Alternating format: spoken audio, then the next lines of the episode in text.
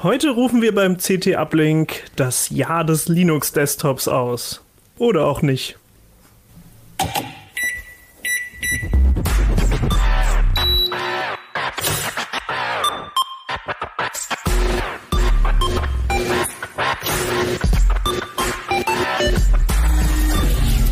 CT Uplink.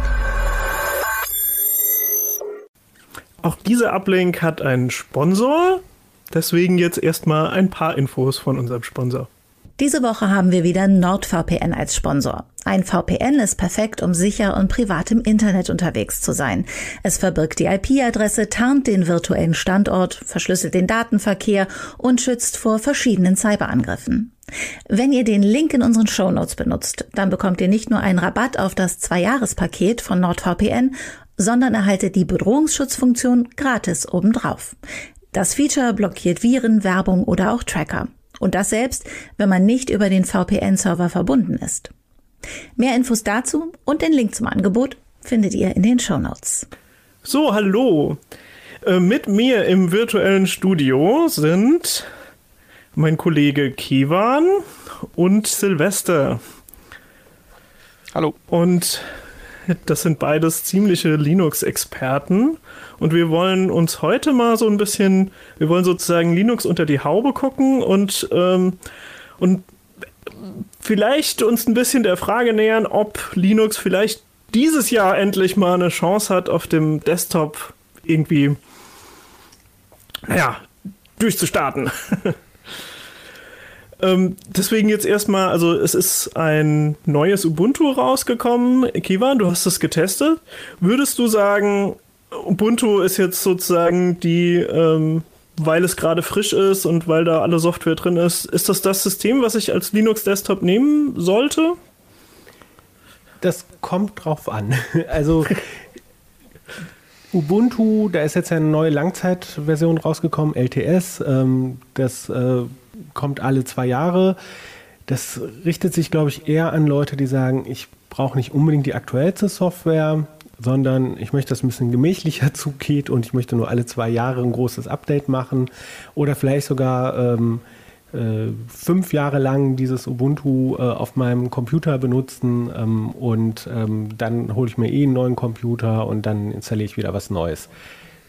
Für so Fälle ist es ähm, geeignet. Ähm, ich muss gestehen, auf einer Kiste bin ich immer auch so konservativ. Da streiten ich mich dann auch manchmal mit Silvester ein bisschen, der genau das Gegenteil, glaube ich, macht. Äh, und äh, ich finde das dann tatsächlich so entspannt, okay, das ist hier meine Arbeitsmaschine, ähm, da ähm, es ist alles ein bisschen angestaubter mit zunehmender Zeit. Ne?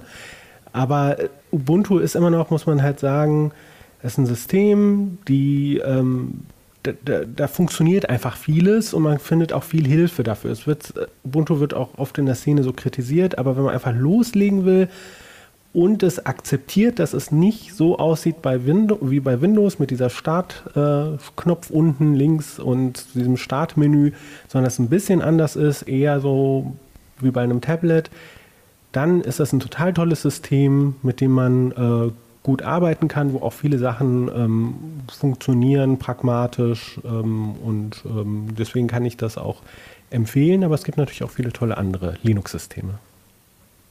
Was, was, benutzt du persönlich, Silvester? Ich, äh, das, das, hat Kevan vorhin angeschnitten, ich habe auf allen meinen Maschinen Arch Linux laufen und ähm, bin selber damit sehr zufrieden, aber es ist natürlich so, dass man sich ab und zu damit irgendwelchen Problemchen rumschlagen muss, die man nicht hätte, wenn man eine Distri hätte, die halt irgendwie konservativer vorgeht und Sachen nicht sofort einspielt. Wobei ich letztens also sogar sehr unglücklich war. Ähm, wir reden wahrscheinlich gleich drüber, aber es gibt ja eine neue GNOME-Version und ich habe da irgendwie über zwei Wochen drauf warten müssen und das war für mich schon fast unerträglich, dass die so langsam äh, bei Arch aufgetaucht ist. Witzigerweise, ich bin so ein bisschen ein Kompromiss aus euch beiden. Ich habe einen Desktop, da äh, habe ich einen Arch laufen, weil ich auch irgendwie so ein bisschen Versionsjunkie bin und dann auch froh bin, wenn dann irgendwie die neuesten Entwicklungen halt schnell bei mir ankommen. Deswegen war das klar, ich will irgendwie Rolling Release haben und Arch fand ich cool, weil du halt irgendwie relativ direkt an den, an den Entwicklerversionen dran bist. Also da, vieles funktioniert einfach so, wie es die, die Ursprungsentwickler von Bibliotheken und so vorgesehen haben. Und es ist nicht so sehr alles nochmal umgebogen im, in den Stil einer bestimmten Distri. Äh, aber ich muss sagen, Hutch macht mir doch auch schon mehr Probleme bei Updates. Und äh, deswegen habe ich jetzt auf dem Notebook und äh, auf dem Arbeitsrechner habe ich Ubuntu laufen, einfach weil das da muss ich mich ein bisschen weniger drum kümmern. Das, das ist mehr, es läuft einfach mal. Außer natürlich, ich brauche brandaktuelle Software. Dann, dann wird es kompliziert. Dann muss ich mit PPAs rummachen und so weiter. Aber also für mich ist das jetzt irgendwie ein guter Kompromiss, dass ich halt sage, sozusagen den einen Rechner, um den ich mich auch kümmern will, da äh, habe ich dann die Rolling Release Distribution und ansonsten Ubuntu als Arbeitspferd. So.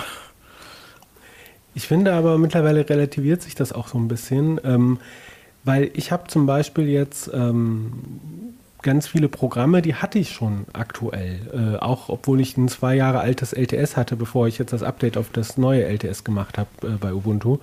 Nämlich, dass ich über Flatpak äh, und äh, teilweise auch über Snap diese neuen Paketformate ähm, für Linux, also ganz so neu sind sie auch nicht mehr, dass ich mir dann halt ähm, frische Programme installiert habe in der alleraktuellsten Version, obwohl das mein Ubuntu nicht hergibt.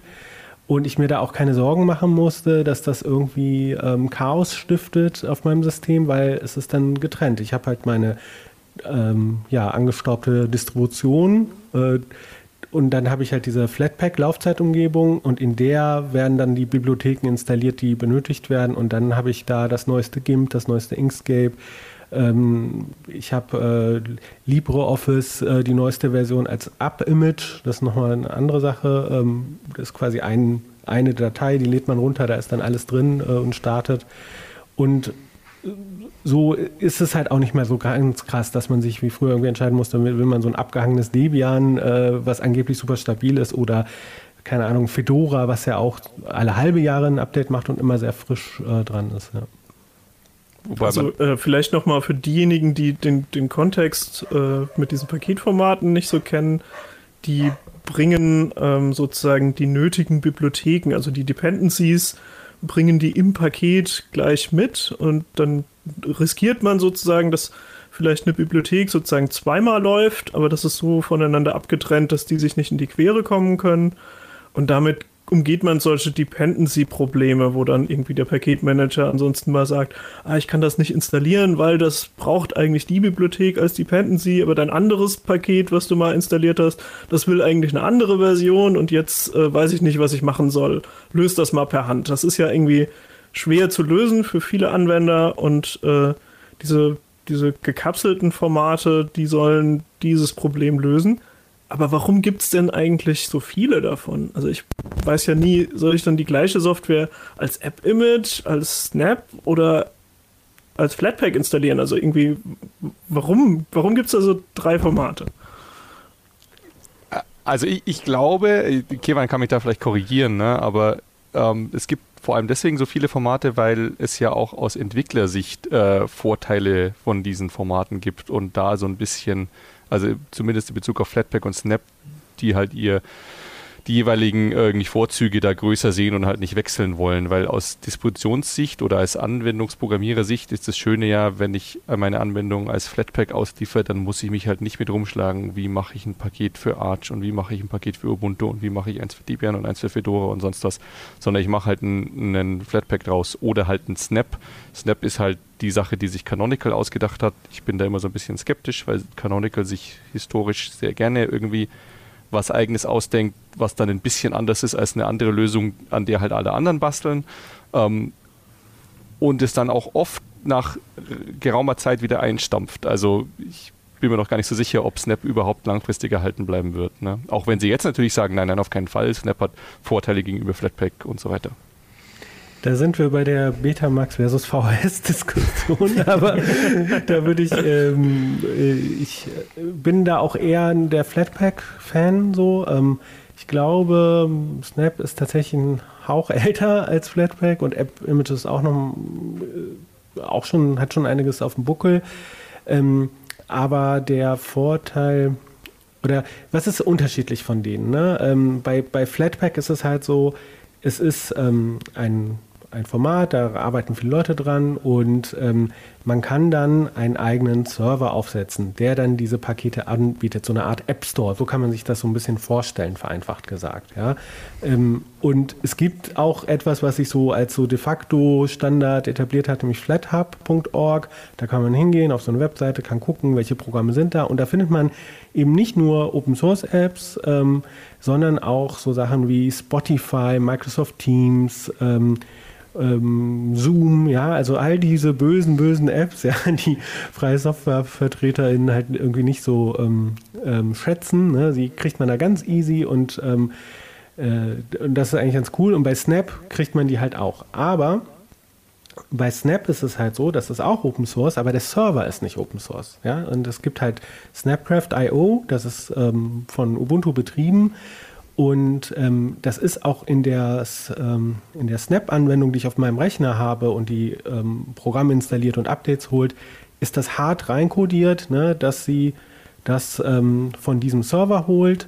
Und ähm, es ist sogar da reinkodiert, ähm, äh, dass mehrfach am Tag zum Beispiel nach Updates gesucht wird und ähm, dass halt man ähm, Updates zwar verzögern kann, weil man zum Beispiel gerade ähm, über eine Mobilfunkverbindung online ist oder weil man gerade ähm, nicht so die Bandbreite hat, aber irgendwann macht er das Update. Ne, 60 Tage sind es, glaube ich. Und, äh, und, die, und das ist, glaube ich, der, der, der Hauptpunkt, ähm, die, die sozusagen diese Hauptkritik an, an Snap oder der, der, das, was eigentlich wesentlich ist, ist halt ähm, das Canonical möglicherweise sich da sozusagen als Flaschenhals, Monopolist, wie auch immer man das nennen will, ne, platzieren könnte. Ja, äh, wenn das halt alles äh, so zentral ist. Und diese Flatpak-Lösung ist halt eben dezentral. Da kann, es gibt zum Beispiel auch ein Flatpak von Fedora, wo, wo man sozusagen, wenn man die Fedora Linux-Distribution verwendet, dann von dort aus oder jeder, jede andere Person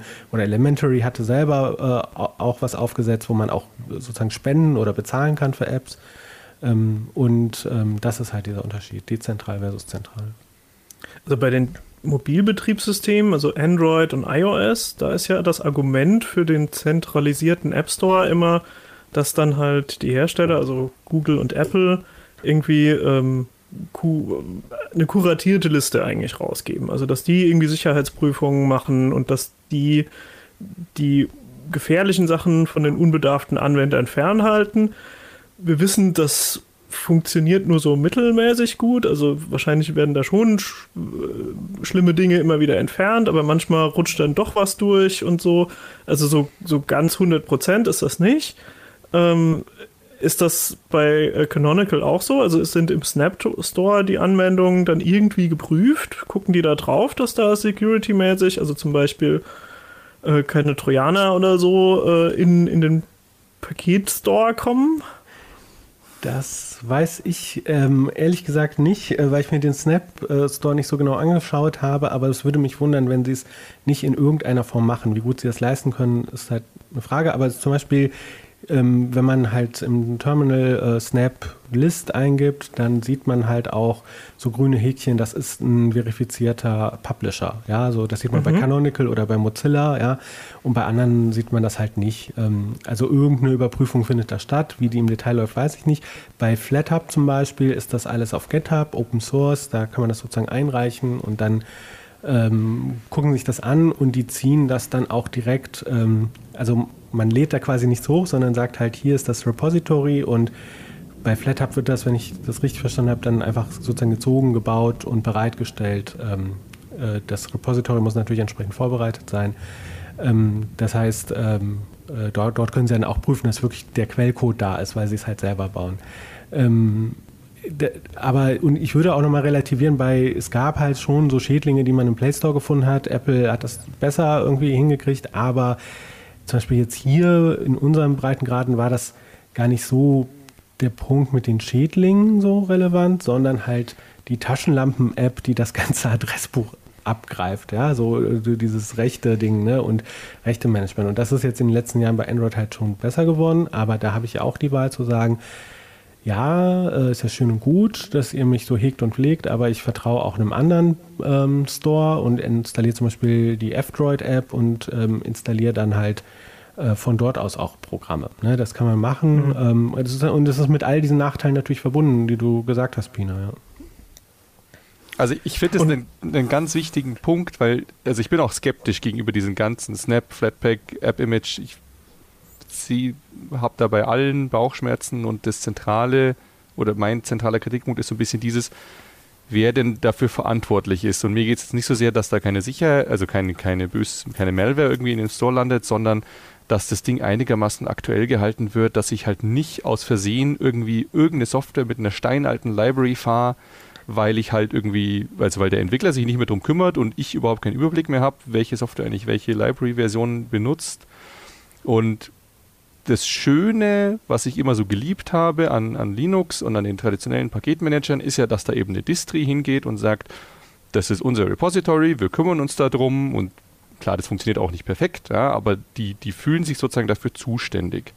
Und äh, bei, Online ist es auch so, also Google fühlt sich nicht dafür zuständig, dass irgendwelche Apps aktualisiert werden. Ja. Ich habe jetzt gelesen, dass Apple irgendwie ältere Apps aus dem App Store schmeißen will. Also die haben da zumindest irgendwie Ideen. Da gibt es jetzt auch schon Protest, von wegen, naja, die App kann irgendwie alt und trotzdem noch gut sein aber so ein bisschen die, also die, diesen großen Vorteil von den traditionellen Paketmanagern, dass man sagt, da gibt es jemanden, der achtet darauf, dass da keine alten Libraries drin hängen und wenn irgendwie eine Library aktualisiert werden muss, dann achtet jemand darauf, dass dieses und dieses und dieses Programm auch aktualisiert wird, weil die halt sozusagen mit der neuen Library-Version zurande kommen müssen. Und bei Flatpak habe ich auch das Gefühl, also ja, die gucken am Anfang drauf, ähm, und dann habe ich aber, soweit ich weiß, sozusagen als Entwickler selber die Verantwortung. Also ich kann da dann einfach ähm, pushen auf, auf meinen Branch irgendwie. Und wenn ich es halt nicht tue und die Software da verstaubt, dann interessiert es halt niemanden und die Nutzer wahrscheinlich auch nicht. Und also ich habe schon so die Bedenken, dass man sich da langfristig eine ungute Situation einkauft, wo man halt allen möglichen Schmodder auf dem Gerät hat und niemand mehr so einen richtigen Überblick hat, welche App ist eigentlich wie alt und nutzt was. Ne? Aber da. Also zum einen äh, für, für das Android-Beispiel möchte ich ein bisschen widersprechen, weil äh, ich habe halt die Entwicklerseite schon gesehen, weil ich habe schon äh, zum Beispiel mal für einen April-Scherz eine App in den Play Store hochgeladen. Die hat dann auch irgendwann keine Updates mehr gekriegt und dann geht dir der, also Google geht dir so ein bisschen auf die Nerven damit, äh, dass du da jetzt halt keine neuen Versionen hochgeladen hast und so weiter und der, äh, der Algorithmus so ein bisschen wie bei YouTube oder so. Also die, wenn, da, wenn sich da länger nichts tut und dann wird das halt, dann findest du das nicht mehr so leicht. Das heißt, wer explizit danach sucht, findet es noch, aber eigentlich ist, äh, kriegen das nicht mehr viele Leute angezeigt. Und das hat natürlich auch Einfluss. Hm. Aber das, das hilft dir ja nicht, wenn du das schon installiert hast und das halt bei dir auf dem Rechner so langsam vor sich hin altert. Nee. Ne? Ja. Oder bei dir auf dem Handy. Da, ja. da, muss ich sagen, da fand ich halt diesen Snap-Ansatz interessant. Ich habe da so eine Analyse darüber gelesen, äh, zu diesem Update-Mechanismus und die, ähm, also Snap durch sozusagen seine zentrale Kraft äh, ähm, sorgt halt dazu quasi, das ist äh, so eine Art Update-Zwang, ja, und und man sieht es dann auch in den Grafiken, ähm, wie dann, wie schnell sich sozusagen die neueste Version äh, in den Installationen ver verbreitet. Ne? Ich glaube aber, dass das, was, was sagst, und Silvester, wir haben ja auch schon öfters so im äh, Redaktionsfluren darüber diskutiert, ja, ich glaube, das sind halt eben, da ist, muss man Theorie und Praxis halt unterscheiden. Ne? So, und das eine ist erstmal, bei Flatpak haben wir eine Sandbox, das heißt, die, die, die, die App ist ja gekapselt, die ist eingesperrt in so einem Bereich. Ne? Ähm, und da, da, ich installiere sozusagen nicht in meinem Komplettsystem eine veraltete Library, ja, sondern die ist da in, in so einer Ecke, ja. Ähm, und was halt damit ähm, einherkommt, ist ja auch, dass zum Beispiel, ähm, wenn ich mir jetzt Microsoft Teams runterlade bei Microsoft oder irgendein anderen, anderes Programm, das hat erstmal komplett Zugriff auf alle Dateien, auf, auf die ich als User auch Zugriff habe. Ja?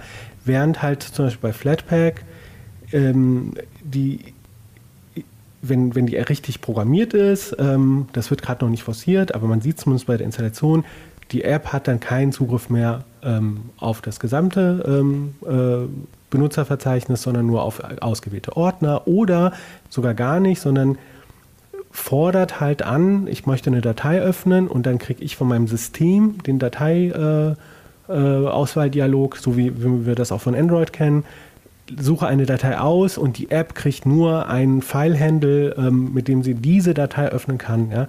Also das sind doch Sicherheitsgewinne, ja, wo vielleicht dann am Ende des Tages irgendeine ranzige Log4j.s oder was weiß ich was Bibliothek vielleicht gar nicht dann dieses Schadpotenzial ähm, hat und das ähm, äh, ja unschön ist, aber an sich auch äh, zu vernachlässigen ist. Und äh, deswegen finde ich halt, ähm, und, und dann kommt noch die andere Frage dazu, ob die Distribution überhaupt in der, in der Lage sind, ja, ähm, die, die, die Updates ähm, zu liefern. Du hattest ja selber irgendwie, glaube ich, berichtet, dass du gesehen hattest, dass da manche Sicherheitsupdates scheinbar nicht ähm, dann äh, rückportiert wurden ähm, für, für Versionen, ne? ähm, die in, in, äh, installiert waren als klassisches Paket.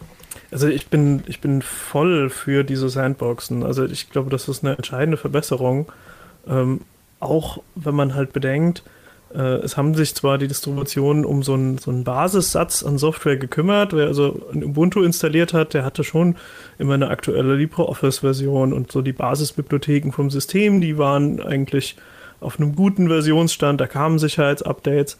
Aber man war halt ruckzuck auch im Community Repository und das ist dann nicht mehr genauso gut gepflegt worden. Also da konnte man halt auch sehen, dass dann bei Canonical anscheinend die Mitarbeiter nicht da waren, um dann halt die ganz normalen Debian-Pakete vom System immer aktuell zu halten und so. Da haben dann auch mal Patches gefehlt. Und insofern würde ich eigentlich sagen, ähm, die, die Paketformate, äh, Flatpak, Snap und so, die lösen schon ein Problem, was, wo es vorher einfach keine gute Lösung gab. Und äh, deswegen bin ich auch eigentlich, also das ist ja jetzt bei der neuen Ubuntu-Version so ein bisschen ein Aufreger, äh, dass halt ähm, man so mehr oder weniger verpflichtet wird, so Programme wie Firefox per Snap zu installieren und es gar keine äh, normale Version in Anführungszeichen in den Paketquellen mehr gibt. Also nur um das klarzustellen, ich finde die Sandbox auch super ähm, und insofern sozusagen das Paketformat Flatpak oder auch Snap, ist, soweit ich weiß, ist Snap ja auch äh, gesandboxed.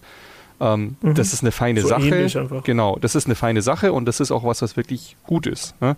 Meine Kritikpunkt war eher so das Organisatorische und ja klar, man kann da irgendwie so diese, diese Praxisdebatte aufmachen, wie gut läuft es denn de facto mit den herkömmlichen Paketmanagern.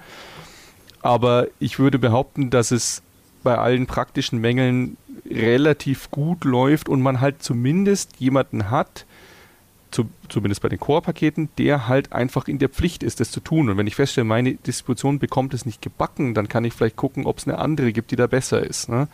Ähm, mhm. Insofern, ich hätte jetzt überhaupt nichts dagegen, wenn irgendeine Distri hergeht und sagt, weißt du was, wir haben sozusagen keinen normalen Paketmanager, der macht irgendwie nur noch Kernel oder so sondern wir haben unser eigenes äh, Flatpak-Repository und wir machen all unsere Software in Flat und wir kümmern uns da eben auch drum und du kriegst ja die ganzen Sandbox-Benefits. Ähm, also technisch habe ich überhaupt nichts gegen, gegen Flatpak. Aber ich habe also die Befürchtung, dass das nicht passiert, sondern viele halt eher sagen, ja, da gibt es doch FlatHub. Äh, nimm doch. Ne? Und ja. Aber äh, also da gebe ich dir natürlich recht, dass natürlich FlatHub halt da die Gefahr hat, dass da ähm, irgendwie Apps sozusagen abgeladen werden und dann sich nicht weiter darum gekümmert wird. Und das sieht man teilweise auch schon, ne? dass jetzt zum Beispiel mit GNOME 40 Sachen sich geändert haben und ähm, in äh, dann sagt mir mein Flatpak, wenn ich es im Terminal aufrufe, hey, äh, hier ist eine, eine, eine, Laufzeitumgebung, die wird nicht mehr gewartet. Ne? Äh, ich weiß nicht, GNOME 338 oder 336 war das, glaube ich.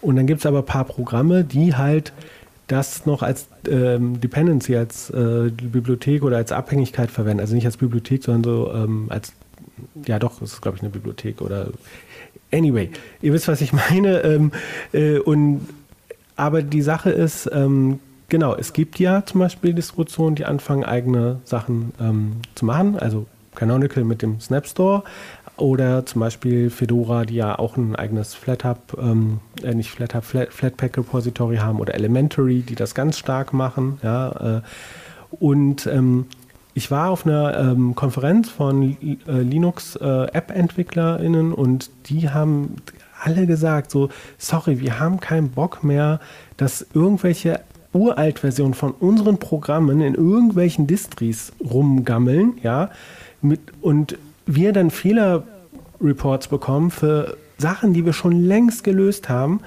und ähm, die gesagt haben, wir wollen eigentlich, wir wollen, wir wollen einfach den direkten Kontakt zum Kunden. ich, äh, also so, so, wir wollen unsere Apps direkt zu den Usern bringen und deswegen äh, befürworten die sowas halt. Ähm, äh, und wir wollen auch, dass sozusagen unsere App so wie wir sie möchten, sozusagen äh, bei den Leuten ankommen und nicht da noch rumgeprutscht wird und aber wir dann die Fehlermeldung bekommen. Ne? Ja. Also ich meine, ich, ich kann das nachvollziehen, aber nur für mein Verständnis. Ähm, weil das läuft ja, dieser direkte Kontakt läuft ja auf, auf FlatHub raus im Wesentlichen, weil wenn ich sage, meine Distri hat ihr eigenes Repository, dann habe ich ja zumindest aus Entwicklersicht wieder den Middleman und habe eben nicht direkt Einfluss darauf, welche Version sie wann ausspielen, oder? Technisch kannst du, aber technisch, ähm, dadurch, dass ich halt eben diese Flatpak-Laufzeitumgebung habe, ich nenne es jetzt mal so vereinfacht so, ne, ähm, ist es natürlich viel einfacher, ein Flatpak zu bauen, ja, ähm, als äh, ein RPM-Paket äh, für Fedora oder ein RPM-Paket für OpenSUSE oder ein Debian-Paket für Debian oder ein, und so weiter und so fort. Ne? Und ähm, weil äh, das beißt sich dann halt nicht so schnell. Ne? So. Und natürlich kann ich auch selber sagen, ich vertraue FlatHub und für mich ist es okay, diese, ähm, diese, diese, dieses Programm zu verwenden. Ja? Ähm, und, und ich finde eigentlich diesen Ansatz, den zum Beispiel Fedora ausprobiert mit Silverblue. Also sie haben ein ein unverändertes Betriebssystem, ja, so, äh, da, kann man quasi nichts ändern, es gibt keine Updates, ja, äh, also vereinfacht gesagt. Und auf diesem Betriebssystem werden halt, wird alles als Flatpak installiert, ja, als, als Apps, ja, so wie wir es von Android kennen. Und wenn es dann eine, wenn es Up Updates gibt, die muss es ja natürlich irgendwie geben, dann probieren die das halt erst vorher aus und ähm, äh, testen das und funktioniert alles und, und greift alles gut zusammen und dann liefern die halt ein Image aus, ne? so was mehrere Gigabyte groß ist, sozusagen fertig ist, ja, und äh, das wird dann auf mein System ausgerollt, so wie wir es von Android kennen, aber damit halt nicht mehrere Gigabyte über die Leitung gehen, gibt es dann natürlich auch so Techniken, dass dann nur das übertragen wird, ähm, was noch nicht auf meiner Platte ist. Äh, also so ein, so ein, Delta wird. Aber an sich habe ich ein konsistentes, großes äh, Ding, was ausgeliefert wird. Ne? Und das sind so, so, Ansätze. Und dann die Frage ist halt, bei welchen Sachen machst du dir Sorgen, ähm, dass da Sicherheitsprobleme be bestehen? Und da müssen wir vielleicht nochmal trennen zu, was eigentlich so Teil des Betriebssystems ist. Und da teile ich deine Sorgen. Und, und ob jetzt irgendeine App halt nicht mehr gepflegt wird, ähm, dann benutze ich sie halt nicht mehr. Ne? Ja, also nee, das so finde ich. Oh, sorry, Pina, Entschuldigung, ja, nee, nee, nee, nee. also ich meine, es kommt auf an, welchen... Befürchte, ich mache einen neuen Punkt auf, deswegen du zuerst. ähm, ich glaube, es kommt auf an, welchen Nutzer man im Auge hat. Ähm, Nutzer, die sich da selber drum kümmern, äh, ja klar, denen kann man auch die, diese Verantwortung und diese Möglichkeiten geben und so, das ist alles super, aber ähm, ich glaube, man sollte halt mehr, äh, die kommen auch jetzt schon zur Rande. Ähm, schwieriger oder, oder ähm, was ist denn mit den Nutzern, die sich halt nicht drum kümmern und die halt einfach zum Beispiel einen 1000 Jahre alten Thunderbird hernehmen oder halt irgendwas, wenn nicht das Betriebssystem hingeht oder halt der Paketmanager der Distribution und sagt, dafür gibt es eine neue Version, hier klicken, jetzt. Aber, ja? aber ähm, das macht doch. Aber das, da muss ich direkt unterbrechen. Aber das ist doch das, was jetzt passiert ist. Ich habe irgendwie äh, der Nachbarin von meiner Mutter ein Ubuntu installiert und die wird halt, äh, das ist auch ein LTS, ja, so. Und wenn die wird halt bis in alle Ewigkeit diese, diese Firefox-Version verwenden, die in diesem Ubuntu drin ist, ja. Ähm, und sowas wie Flatpak oder Snap würde halt dafür sorgen, dass sie halt schneller eine neuere, aktuellere Version bekommt. Genau an solche Sachen denke ich. Und ja, weil, okay, vielleicht blödes Beispiel von mir, weil Mozilla sich halt auch gut um Firefox und Thunderbird kümmert tendenziell. Aber eben irgendeine alte Desktop-App, die halt nicht von irgendeiner großen Firma ist, die einen Ruf zu verlieren hat oder so, sondern von, von irgendeinem Entwickler, die dann halt hergenommen wird. Und der Entwickler hört auf, die zu maintainen. Und dann wird die halt tausend Jahre lang hergenommen und niemanden stört, niemand fühlt sich zuständig und die Nutzer, die eben gucken könnten, so ja stimmt, die hat schon ewig kein Update mehr gehalten, in der Kommandozeile beschwert sich vielleicht auch irgendwie äh, Flatpak und sagt, gucke mal, das ist nicht mehr supported.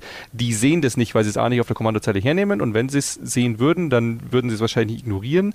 Also ich sehe da halt so ein bisschen dieses Problem, was es, äh, ich nenne das, also es gibt ja diese NPM-Hölle, wenn ich mir auf NPM als Entwickler irgendwas installiere, dann, dann rotzt mir NPM auch her, 1000 Pakete installiert, listet auf, wie viele Known Security Hosts da drin sind. Und ich denke mir so, boah, der Punkt, dass ihr das überhaupt auflisten müsst, zeigt schon, wie groß das Problem geworden ist. Und der normale Nutzer, bei einem Entwicklersystem wie NPM kann ich noch sagen, okay, der Entwickler muss sich damit zum, drum kümmern können, der muss das nötige Know-how haben. Der normale Nutzer muss es nicht. Und ja, der sollte es auch nicht. Ja? Aber ich würde mal zur Frage stellen, in wie viele verwaiste Pakete äh, ähm, und da können wir auch einen Punkt dran machen an das Thema. Aber wie viele verwaiste Pakete sind in Universe drin? Wie viele verwaiste Pakete sind im Debian äh, äh, Repository drin? Und, ähm, und mir geht es halt tatsächlich um, um, um Apps, äh, also so irgendwas, womit ich was mache. Und dann merkt man auch irgendwann, wenn es nicht mehr geht. Ne? Ja. Ja, klar. Also ich möchte, das ist wieder der ich möchte an der Stelle einfach nochmal so ein bisschen auf die Entwicklerseite verweisen, weil ähm, ich mache halt manchmal diese Programmierartikel und dann schreibe ich selber irgendeine Software und dann habe ich manchmal einfach das Problem, ich habe die Software bei mir getestet, das ging. Und was ich dann eigentlich machen muss, ist, ich muss sozusagen mein System wegwerfen und alles nochmal von Null auf durchtesten, weil einfach bei meinem, während dem Programmieren habe ich halt öfters mal so ein Hin- und Herarbeiten, mal eine andere Dependency installiert und so. Und ah ja, jetzt funktioniert's, okay, dann mache ich jetzt mit der Version weiter. Und dann ist mein System immer so ein bisschen zugemüllt. Und also wenn Entwickler ordentlich äh, arbeiten, dann machen die das auch. Dann, dann setzen die sozusagen einmal neu auf und checken, ob das dann auch alles sozusagen von Null auf geht, ob sich das sozusagen bootstrappen lässt. Und dieser Vorgang, also dieses Bootstrappen und nochmal durchtesten der Software, das ist ganz ähnlich wie ein Flatpak oder ein Snap zu bauen weil du im Prinzip ja in bei, äh, bei so einem, äh, bei beiden Formaten äh, hast du quasi nur so ein absolutes Basissystem, was drunter liegt und baust dann eigentlich alles in dem Paket äh, da auf und das Paket muss dann irgendwie so äh, eine Kombination von diesen Bibliotheken und der Software sein, die dann zusammengeht.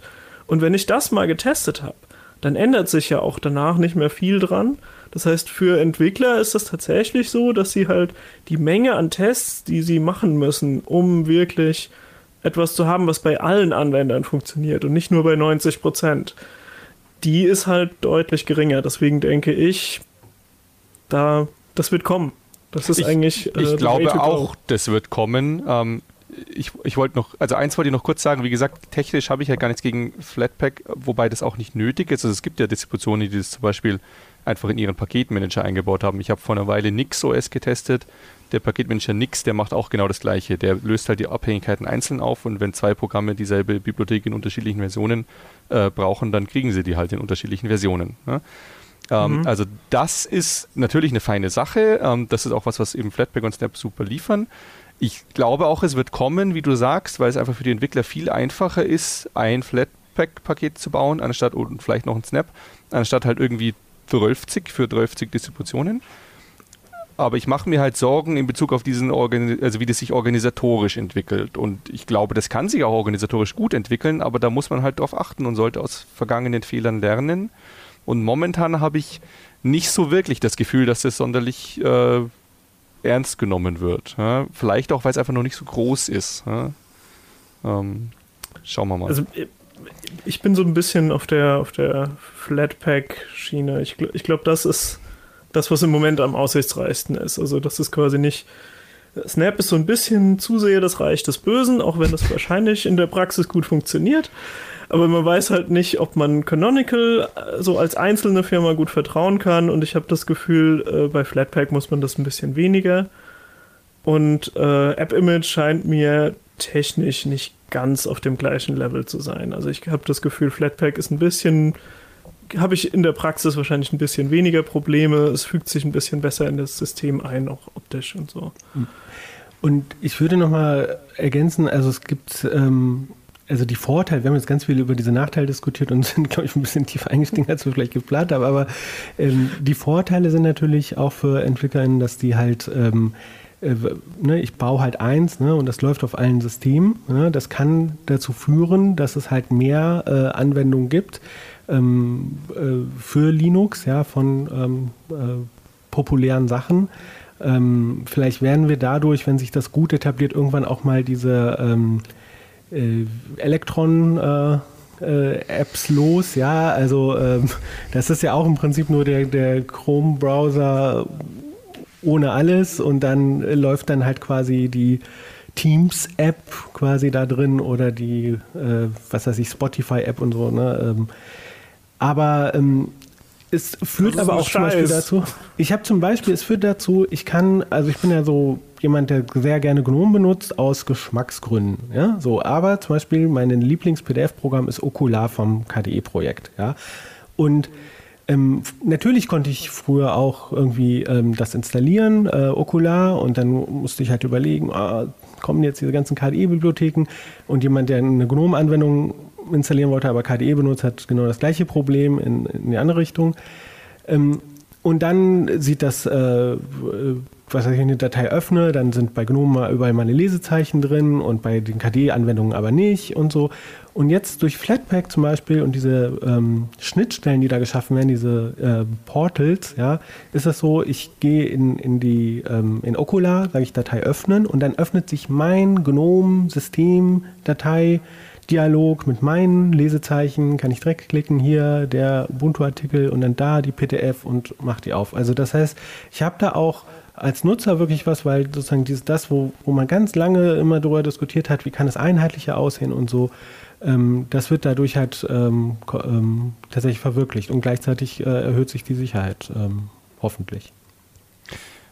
Ich fand übrigens das Stichwort Electron super, also weil das ist, glaube ich, auch so ein Punkt, warum es kommen, also hoffentlich so kommen wird, wie Pina sagt, mit wahrscheinlich Flatpak oder so, weil die Alternative ist wahrscheinlich, dass die ganzen Entwickler sagen, ja, pff, das ist mir zu kompliziert, dann mache ich halt eine Web-App und packe Electron drumherum. Und das ist nochmal deutlich problematisch. Ja? Äh, Kumpel von mir hat letztens seinen Laptop aktualisiert und hat gemeint, da, da hat der Paketmanager halt gesagt, ich habe hier vier verschiedene Electron-Versionen, die ich jetzt mal aktualisiere. Und das ist nicht, was man haben will. Ja? Und keine von denen ist so aktuell wie der Browser, den man hernimmt. Also das ist für den Fuß alles. Ähm, und insofern, ja, wahrscheinlich ist Flatpak einfach mit Abstand das Beste, was man haben kann. Um, ja. Ich benutze YouTube Music. Da gibt es eine Electron-App dafür. Die funktioniert eigentlich auch. Also da startet ein Interface von YouTube Music, da kann man Musik abspielen. Aber ich will das natürlich ohne Werbung. Das heißt, ich will mich da mit meinem Google-Account anmelden. Das geht aber nicht, weil der, das Google-Login nämlich prüft, ob das die aktuelle Chrome-Version ist. Und in diesem Electron von der App ist eine alte Chrome-Version drin. Und dann komme ich exakt bis zu diesem Anmeldescreen, wo dann steht, ja, nee, auf dem alten Chrome geht das nicht, nimm einen anderen Browser. Und ich denke dann immer, das ist doch gar kein Browser, das ist meine native App. Aber genau das ist eben, was wir unbedingt, was es zu vermeiden gilt in Bezug auf Flatpak, ja? dass ich dann nicht genau den gleichen Schmarrn habe. Ich habe halt irgend so eine nischige App, die jetzt nicht irgendwie im Schlaglicht steht, so wie Firefox oder so, und die macht halt irgendeinen, liefert irgendeinen Schotter aus und solange es ihr nicht selber auf die Füße fällt, weil halt irgendwie die Google-Anmeldung nicht funktioniert oder so, sondern da nur irgendwelche ekligen Sicherheitslücken drin schlummern, die aber niemanden stören, äh, wird die halt auch nicht aktualisiert. Ja? Ja, hoffen aber, wir, dass es nicht so kommt. Aber es bleibt halt auch auf sie begrenzt. Es bleibt halt auf sie ah, begrenzt. Also, ich meine, die, die, Sandbox ist eine feine Sache, aber ich würde mich nie darauf verlassen, äh, schon allein, weil die, das ist halt eine Sandbox und nicht irgendwie eine VM, äh, ähm, dass man da nicht rauskommt. Also, das ist, das ist eine schöne zusätzliche Verteidigungslinie, aber zu sagen, und deswegen ist es mir total egal, was für eine Rotze ich auf meinem System habe, weil das ist ja alles in der Sandbox, so sehr vertraue ich dem nicht. Äh. Aber die, die, Nein, ach komm, wir machen jetzt einfach ein. Ich sag nichts mehr. Ich sag nichts mehr. ich, ich habe hab das Gefühl, ich habe das Gefühl, wir brauchen eine kleine Pause vom Thema Paketformate. Ähm, deswegen würde ich jetzt äh, sozusagen unserem Sponsor nochmal ein bisschen Raum geben. Diese Woche haben wir wieder NordVPN als Sponsor. Ein VPN ist perfekt, um sicher und privat im Internet unterwegs zu sein. Es verbirgt die IP-Adresse, tarnt den virtuellen Standort, verschlüsselt den Datenverkehr und schützt vor verschiedenen Cyberangriffen. Wenn ihr den Link in unseren Shownotes benutzt, dann bekommt ihr nicht nur einen Rabatt auf das Zwei-Jahres-Paket von NordVPN, sondern erhaltet die Bedrohungsschutzfunktion gratis obendrauf. Das Feature blockiert Viren, Werbung oder auch Tracker. Und das selbst, wenn man nicht über den VPN-Server verbunden ist. Mehr Infos dazu und den Link zum Angebot findet ihr in den Show Notes. Ja, ich wollte zum Wiedereinsteigen eine, eine kleine Geschichte erzählen. Und zwar, ähm, ich habe ja diesen Rechner mit Arch und da kam ein Update. Ich habe Updates installiert. Und nach dem Neustart hatte ich plötzlich, äh, also mein Hintergrundbild war weg und alle möglichen Apps, die ich mit einem dunklen Theme ausgestattet hatte, waren mit einem hellen Theme. Und zwar hing das mit äh, einem Update auf GNOME 42, auf die aktuelle Version zusammen. Kivan, was steckt da dahinter? Das nächste Aufregerthema, LibAdwaita. Und zwar, ähm, LibAdwaita, äh, also Adwaita ist ähm, das Standard-Theme seit GNOME 3 gewesen und ähm, die GNOME-EntwicklerInnen haben irgendwann gesagt, wir machen, ähm, wir nehmen jetzt dieses Advaita-Theme, machen das das, das Standard-GTK-Theme und das ist dann für GTK-Anwendungen, ähm, die nicht zu GNOME gehören ne? und ähm, äh, die müssen sich dann nicht Sorgen machen, dass das GNOME-Projekt irgendeinen Quatsch wieder anstellt. Und ähm, das, was sozusagen die äh, GNOME User Interface Guidelines, also die Richtlinien, wie GNOME-Anwendungen aussehen müssen, das packen wir in eine Bibliothek. Dann muss, muss auch nicht jeder das von Hand implementieren und überprüfen. Ne, so. Und ähm, gleichzeitig legen wir damit aber auch fest, wie unsere Apps aussehen, weil wir wollen nicht, dass diese Apps, ähm, also wir haben eine Vorstellung davon, wie unsere Apps aussehen und wir testen das und äh, haben Konzept von Benutzerfreundlichkeit ähm, äh, und Bedienkonzept äh, und wenn jetzt jemand kommt und dann einfach ein Theme da drüber stülpt, ja, ähm, das mag halt auf den ersten Blick hübsch aussehen, aber das hat halt auch eben Nachteile, nämlich dass ähm, Sachen vielleicht schlechter lesbar sind, schlechter bedienbar sind, äh, dass man irgendwie äh, dunkle Schrift auf dunklen Hintergrund hat. So. Und Gleichzeitig aber ähm, versteht man natürlich, dass es dieses Bedürfnis gibt, vor allem dieses ähm, helle und dunkle Theme. Ja, äh, manche arbeiten dann äh, lieber mit so einem dunklen Theme. Und ähm, sie haben halt eine Schnittstelle geschaffen, ähm, dass sozusagen die Programme definieren können. Also sie können abfragen, was ist eingestellt, dunkles Theme, helles Theme, ähm, und können dann selber sagen, okay, ähm, ich, diese App, ne, ich bin eine, die läuft immer im dunklen Theme oder sie schreibt das helle Theme vor oder ich bevorzuge das dunkle Theme, aber kann auch das helle Theme und umgekehrt. Und wenn das System jetzt sagt, hey, ähm, der User möchte das Ganze im dunklen Theme haben, weiß ich Bescheid und suche dann die passenden Farben aus oder die Gestaltungselemente so, dass meine App äh, ordentlich im dunklen Theme aussieht. Und Vorher wurde das quasi das dunkle Theme, was du vorher hattest, vor GNOME 42. Das war einfach ein Trick. Ja, da wurde das GTK-Theme ausgetauscht. Das ist gar nicht vorgesehen in GNOME. Man kann das halt machen. Äh, man kann es zum Beispiel bei GNOME Tweaks irgendwie auch, ähm, sieht man das, dass man es auswählen kann. Aber das ist halt eben nicht vorgesehen. Ne? Das ist halt ein Hack. Und ähm, dieser Hack funktioniert halt dann ähm, nicht mehr. Äh, und deswegen sind ja. sie dann plötzlich hell. Aber das ist halt gerade, das sind so Umstiegsschmerzen, ähm, weil eigentlich finde ich diesen, diese, dass es jetzt eine Schnittstelle gibt und wo Programme sich darauf einstellen können, eigentlich den besseren Weg, als irgendwie das Theme auszutauschen. Ich habe das, mein dunkles Theme auch wieder gekriegt, indem ich dann in den Einstellungen es ausgewählt habe. Also meine dunkle Seele spiegelt immer noch mein Desktop wieder. Es ist jetzt wieder alles in Ordnung. Ähm, wenn du das so erzählst, äh, klingt das ja total gut. Aber jetzt hat ja Canonical bei der neuen Ubuntu-Version eigentlich so eine komische Chimäre gebaut. Also sie haben GNOME 42 für die GNOME Shell, äh, das ist also die aktuellste Version, aber sie haben diesen Umstieg mit der libadwaita nicht mitgemacht und liefern deswegen manche Applikationen in der älteren Version aus. Also was ist denn bei denen der Aufreger? Warum konnten die denn einfach diese total sinnvolle Entwicklung nicht mitgehen. Also bei Canonical ist gar nicht mal so der Aufreger. Die haben gesagt, sie wollen das halt ähm, bis zum äh, nächsten Release, also 2210, äh, wollen sie das ähm, ausloten, wie sie das jetzt machen. Äh, so ein LTS-Release ist ja auch so darauf ausgelegt, dass es halt lange stabil läuft. Und da haben sie halt einfach gesagt, ähm, das machen sie seitdem diese GNOME 40er-Reihe ist. Äh, ähm, da sind sie erstmal nicht mitgegangen, dann haben sie, sind sie zur Hälfte mitgegangen und jetzt sind sie wieder irgendwie so zu, zu Teilen mitgegangen. Ähm, ähm, das heißt, die Gnome Shell selber ist halt in Gnome 42, ähm, aber die Anwendungen sind halt noch auf ähm, dem Level von 41, damit ähm, sie mit ihrer eigenen Art, wie sie das dunkle Theme gemacht haben, nämlich äh, äh, den dunklen Modus, also so ist vielleicht das bessere Wording, den dunklen Modus haben sie halt mit Themes äh, umgesetzt.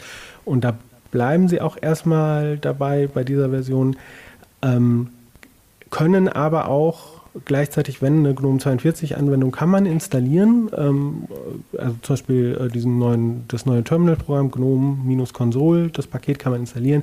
Das arbeitet ja mit LibAdwaita, also LibAdwaita ist jetzt auch nicht verbannt, ne, so, und dann ähm, checkt das sozusagen das äh, Ubuntu und ähm, kann dann, äh, da ist dann auch der dunkle Modus, der funktioniert dann auch, obwohl es dann halt nicht über Theme geht, sondern halt eben über diese Schnittstellen. Dafür sind aber zum Beispiel auch Anwendungen wie LibreOffice, die überhaupt nicht darauf angepasst sind, auf diese neue Schnittstelle, die sind dann auch dunkel im, äh, ähm, äh, im, Im Ubuntu. Ubuntu dann. Genau, ja. Und, okay, das ist ja ähm, eigentlich sinnvoll. Genau, also das ist halt eben so, so ein Ding ähm, und die müssen jetzt halt einfach überlegen, ob sie jetzt dann ähm, äh, ihr, bei ihrem Yahoo-Theme bleiben oder ob sie das so umbasteln, dass es halt eben mit, der, mit dem neuen funktioniert. Und ich glaube, weil halt eben Canonical auch nur begrenzt Ressourcen in Desktop investiert, also sie machen viel so Server, Cloud äh, und all so ein Kram, ähm, dass sie wahrscheinlich dort, ähm, äh, glaube ich, nachziehen, mitgehen werden, einfach weil es halt weniger äh, Aufwand für sie ist, weil jede Anpassung, die sie selber machen, kostet für sie Aufwand. Und das hat man ja auch in den vergangenen Jahren gesehen, diese Anpassung von Canonical an Ubuntu versus dem Standard GNOME werden immer geringer oder werden so umgesetzt, dass es sehr geringer Aufwand ist, nämlich zum Beispiel durch GNOME-Erweiterungen. Es ist ja auch nicht zum ersten Mal. gut geklappt hat. Also sie haben das ja, glaube ich, auch mit, äh, mit Wayland so gemacht, dass sie dann irgendwie die LTS lange auf dem X-Server, also auf X-Sessions gehalten haben und dann die Nicht-LTS-Versionen schon mal auf Wayland und geguckt haben, sozusagen, wo es explodiert oder ob es explodiert. Also ich glaube, der Protest war eher woanders, oder? Nicht so sehr bei, bei Canonical, Geman. Das stimmt. Äh, Apropos Wayland. Äh, nee, nee, sorry, Pina, aber wenn, wenn das jetzt, äh, Dings, ich weiß noch ganz kurz, also andere Projekte, die haben sich viel mehr darüber aufgeregt, nämlich zum Beispiel ähm, Pop OS, ähm, die, ähm, die halt auch ein Gnome nehmen und das dann mit Themes und Erweiterungen so anpassen, dass es dann halt ihr freshes äh, Pop OS ist und äh, oder Budgie und ähm, ja, und dann ist halt natürlich immer diese Diskussion, die GNOME-Entwickler, die schreiben uns das vor und so. Und ich verstehe auch so ein bisschen die Frustration, aber ich muss halt auch sagen, die nehmen ja das GNOME-System und passen das dann so ein bisschen an ihren Kram an. Und dann kann man natürlich forken, ist eine total tolle Sache in der Open-Source-Szene, ne? aber dann geht doch bitte den kompletten Schritt. Dann forkt wirklich das Projekt, so wie es zum Beispiel Elementary gemacht hat. Die haben ja auch quasi das GNOME-Projekt geforkt oder Cinnamon. Ne? Und macht dann die Anpassungen, die ihr wollt. Ja, aber man kann sich natürlich nicht einerseits ähm, daran bedienen, an diesem Gnomenbuffet und dann sich dann beschweren, dass plötzlich eine andere Würzmischung äh, eingesetzt wird, äh, während man selber nur so ein bisschen Salatdekor äh, an die Seite packt. Also ich sag's jetzt mal ein bisschen. Und äh, da sind... Schönes Bild. Ja, also das ist, ähm, äh, das ist das Thema und ich frage mich, also der, der, die Hauptmotivation für Themes war, glaube ich, tatsächlich dieser dunkle Modus. Und wenn es jetzt einen anständigen dunklen Modus gibt und einen Standard gibt und den auch ähm, äh, sozusagen die Free Desktop-Szene dann sozusagen umsetzt, dann, ähm, und dann kann man ja auch noch so diese Akzentfarben kann man so festlegen. Das gibt es bei Mint auch schon länger und Elementary hat das dann mal auch sozusagen als ordentliche Schnittstelle definiert. Und das ist auch von GNOME übernommen worden. Und wenn ich dann auswählen kann, helle oder dunkle Fenster und ob sie jetzt dann äh, Elemente in Pink oder in Grün oder in Gelb hervorgehoben werden, dann ist, glaube ich, genug ähm, Anpassungs- äh, Potenzial da, dass die, äh, dass 95 Prozent der Leute glücklich werden und die, die dann unbedingt so ein äh, Enterprise Encast System Theme haben wollen, die müssen dann halt eben drei Wochenenden basteln. Ich habe das Gefühl, habe ich eh so ein bisschen, dass das Theming war ja eine Zeit lang voll hip ähm, und es wird halt seit Jahren schon zurückgedreht. Also zum Beispiel die Browser. Früher konnte man die Browser ja komplett umthemen und mittlerweile sind Browser-Themes irgendwie darauf reduziert, dass sie das, das Hintergrundbild der Taskleisten irgendwie, oder der, der, der Toolbars irgendwie anpassen, weil sich halt irgendwie herausgestellt hat, also das ist zumindest meine Wahrnehmung, dass man sich halt viel mehr Usability-Issues einhandelt mit, ja Mist, ich kann die Schrift plötzlich nicht mehr lesen und das ist es irgendwie nicht wert ne, für 3% oder 2% der Nutzer, die dann halt sagen, haha, aber dafür kann ich hier an allen Knöpfen drehen. Ne? Ja. So, jetzt aber Wayland. Och nö. Weil äh, dann sind wir sozusagen beim, beim letzten Aufreger bei, ähm, bei Ubuntu 22.04. Äh, nämlich, ähm, das ist eigentlich angetreten, auch Nvidia-Karten unter Wayland zu betreiben. Und das scheint ja dann irgendwie doch nicht so richtig geklappt zu haben. Und jetzt wurde es aus, äh, ausgeliefert, irgendwie mit äh, einem Patch, wo das äh, doch, also wo zumindest der X-Server wieder Default ist. Äh, was ist denn da genau passiert? Vielleicht solltest du erstmal erklären, was überhaupt X-Server und Wayland sind, Geber. Ne? okay, also ich versuche es ganz einfach äh, zu machen und ähm, da sind so ein paar Ungenauigkeiten, wenn jetzt da drin sein, aber ähm, das äh, dient der Verständlichkeit. Ähm, das ist dann was für die Kommentare auf YouTube. Genau. Da kann man sich dann austoben, um das, um dann äh, Kiwan richtig zu stellen. Genau. Also, aber bitte mit guter Erklärung, ja? genau, also äh, bei Linux ist ja vieles so modular aufgebaut äh, und ähm, der, die, die grafische Oberfläche sozusagen, da gab es dann halt äh, traditionell diesen X-Server, der sich sozusagen darum gekümmert hat, dass ähm, die Bilder sozusagen auf dem Monitor erscheinen. Ne? So die, die Programme haben dann mit dem X-Server kommuniziert und der X-Server hat das äh, dann mit der Grafikkarte kommuniziert. So ganz vereinfacht gesagt. Dann kamen natürlich noch viele andere zusätzliche Bibliotheken für 3D und dies und jenes. Ne? So und das Ganze und dann hat man gemerkt, ah, das funktioniert dann auch nicht so gut. Ähm, äh, dann durften dann doch auch Programme direkt äh, irgendwie äh, in, in, die, äh, in den Grafikkartenspeicher schreiben und ähm, es entstand halt ein Moloch. Ja? Und irgendwann kam halt so die Idee, müssen da mal ein bisschen aufräumen und das anders machen ähm, und hat sich dann äh, da, da, daraus hat sich sozusagen dieses Wayland äh, entwickelt. Das ist einerseits ein Protokoll, äh, über den halt sozusagen ähm, äh, ja, Sachen kommunizieren können, die etwas äh, anzeigen wollen. Und das ist aber auch, sind auch Bibliotheken. Ja? Ähm, aber ähm, es, ist, gibt dann halt quasi nicht mehr einen Valence-Server, so wie es halt irgendwie den X-Server gab, sondern das ist dann eingebaut zum Beispiel in der GNOME Shell oder bei äh, Carvin, also von KDE. Ähm, und ähm, die, die sozusagen die vorher waren das getrennte Komponenten, also GNOME hat mit X kommuniziert und jetzt ist aber nimmt GNOME halt, die GNOME Shell so ein bisschen auch die Rolle ähm, äh, von, äh, von dem ein, was der X früher gemacht hat, nämlich er ist ein Wayland-Kompositor. So. Und äh, das. Ähm, Dann kommt das Problem Nvidia-Treiber nämlich mit rein. Genau, wir haben. Weil ja bei die diese, dieser coolen neuen Architektur, wo irgendwie viel direkter gearbeitet wird, haben halt die Kernel-Entwickler gesagt, ja, schreib das doch einfach hier in, an dieser Stelle beim Grafikkartentreiber mit rein.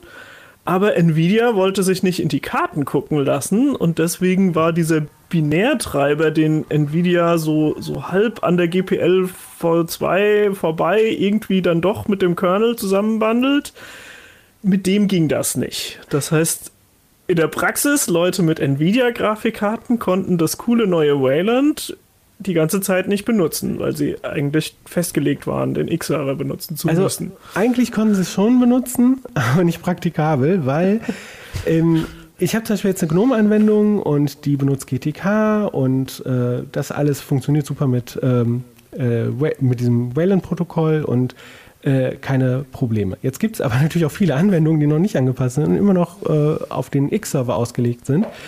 Und die möchte man ja trotzdem weiter benutzen. Man möchte aber nicht plötzlich irgendwie ganz viele Programme nicht mehr benutzen. Und dafür gibt es halt X-Wayland. Das ist quasi ein X-Server, der in Wayland läuft oder der über Wayland kommuniziert. Ähm, und so kann ich halt diese alten Anwendungen trotzdem unter Wayland äh, oder im Wayland-Modus sozusagen verwenden.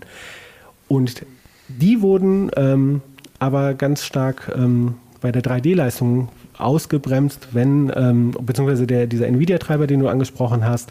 Und da geht es auch gar nicht um diese Open Source oder nicht äh, sondern einfach der ähm, war halt, ähm, der hat halt eben äh, Programme, die in X-Ray-Land liefen, halt ausgebremst, was diese 3D-Leistung äh, anging. Und der hat auch so ein paar andere Sachen nicht unterstützt ähm, oder implementiert. Und deswegen war halt äh, der ähm, äh, war, war das halt ähm, ja, nicht praktikabel nutzbar, weil es halt super langsam war. Und was benutzt vor allem X-Wayland? Spiele. Ne? So, und wofür hat man eine Nvidia-Karte? Ähm, meistens Spiele. KI. Ne?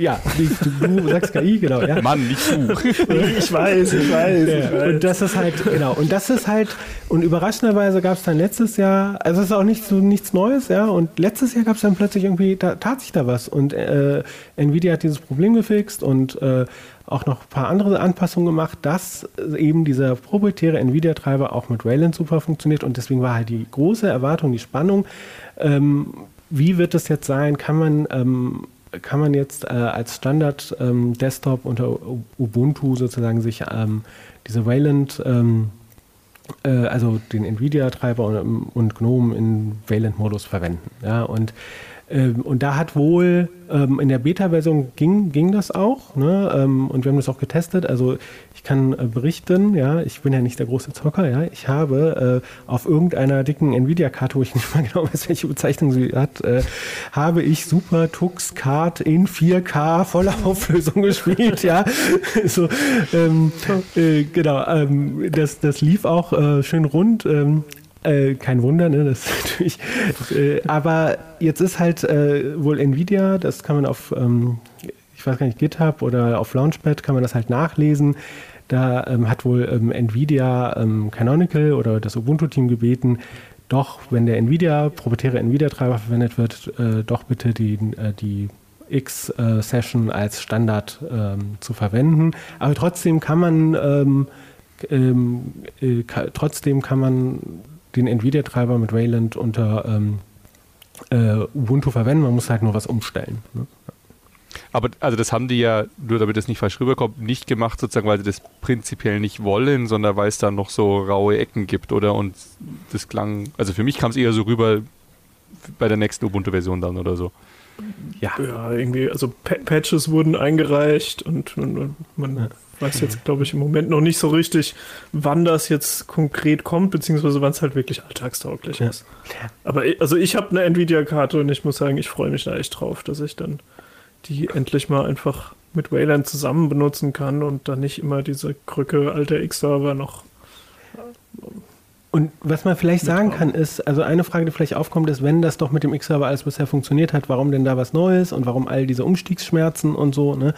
Und ähm, es gibt ja zum Beispiel, ähm, äh, also die Sache dadurch, dass sozusagen jetzt die Gnome Shell sich darum kümmert, was darf äh, äh, den, den Bildschirm sozusagen betrachten, äh, hat man zum Beispiel eine erhöhte Privatsphäre. Ne? Das heißt, es kann nicht jedes Programm mehr hingehen und sagen, ich mache jetzt einfach mal einen Screenshot von, von deinem kompletten Desktop, ja, sondern ähm, äh, die, die, jede Anwendung kriegt quasi auch nur sich selber zu sehen. Ähm, ähm, und das ist halt eine, äh, eine Verbesserung. Und wenn ich jetzt aber ähm, zum Beispiel den, den Bildschirm teilen möchte in einer Videokonferenz, dann fragt mich mein Browser, hey, möchtest du das äh, gestatten? Dann sage ich ja und dann öffnet sich ein Dialog von wieder mein, ein Systemdialog, der sagt, was möchtest du denn teilen? Dieses Fenster oder den ganzen Bildschirm und ähm, und, und ich kann das dann genehmigen, habe da die Kontrolle drüber, sehe auch dann oben ähm, rechts dann irgendwie so ein Symbol, was mir zeigt, dass ich gerade den Bildschirm teile. Ist ja auch vielleicht eine wichtige Information. Es klappt auch gut mit Multimonitorbetrieb. Ich hatte das auch schon mal, dass ich Bildschirm teilen wollte und dann ähm, hat er meine beiden Monitore zu einem großen, sehr breiten Monitor gemacht äh, mit einem schwarzen Fleck, weil die Auflösung unterschiedlich war. Ne? Und jetzt kann ich ganz gezielt sagen, ich möchte hier Monitor 2 teilen. Und, ähm, und das sind halt so Sachen, das sind einfach praktische Verbesserungen, die, die halt dieses neue System bringt. Ne? Und deswegen finde ich das auch sehr cool, ja.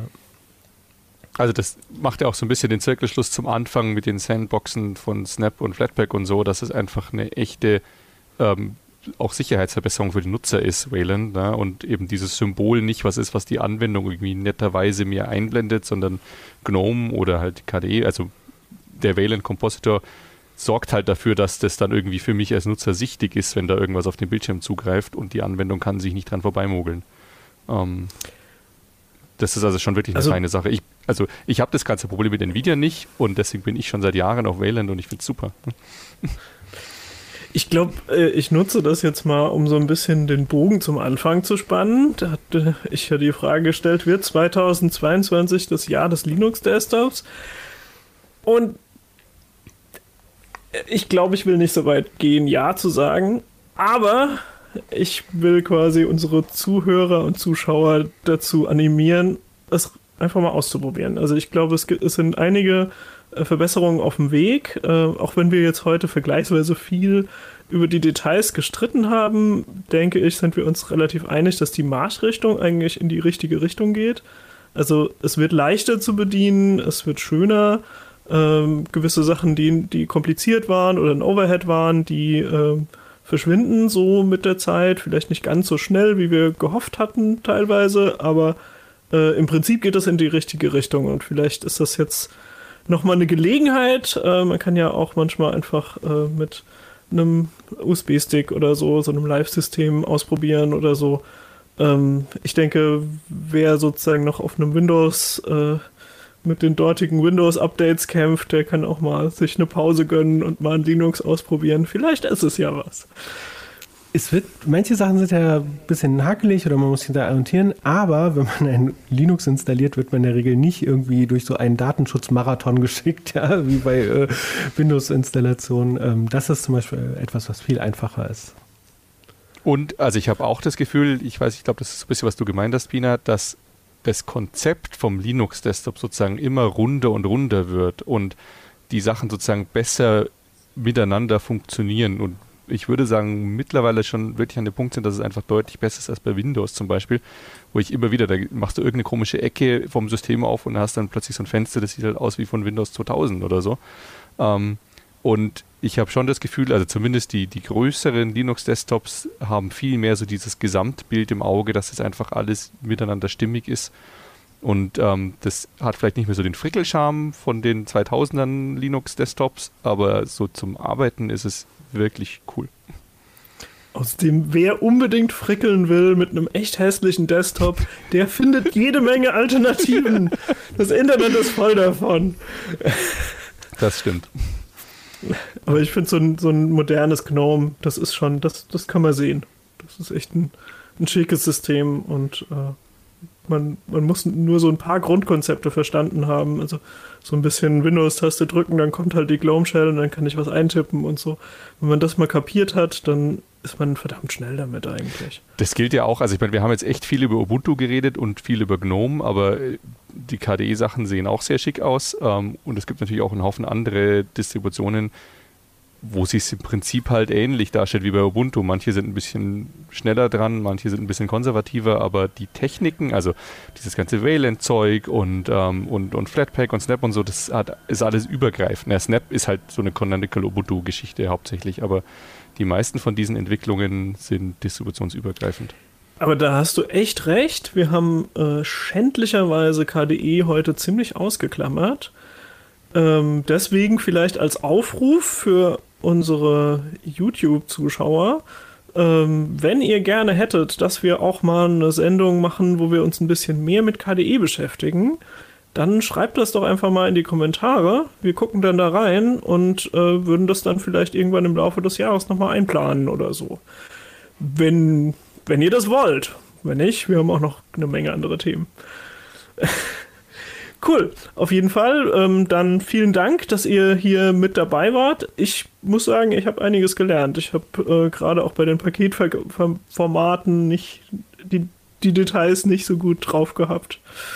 Ähm, ich glaube, ich installiere mir jetzt demnächst mal ein neues Ubuntu und installiere den, also Flatpak-Unterstützung nach und dann äh, gucke ich, dass der FlatHub im Software Center verfügbar ist. Das scheint mir the way to go. Dann. Ich beobachte, was mit Pina passiert.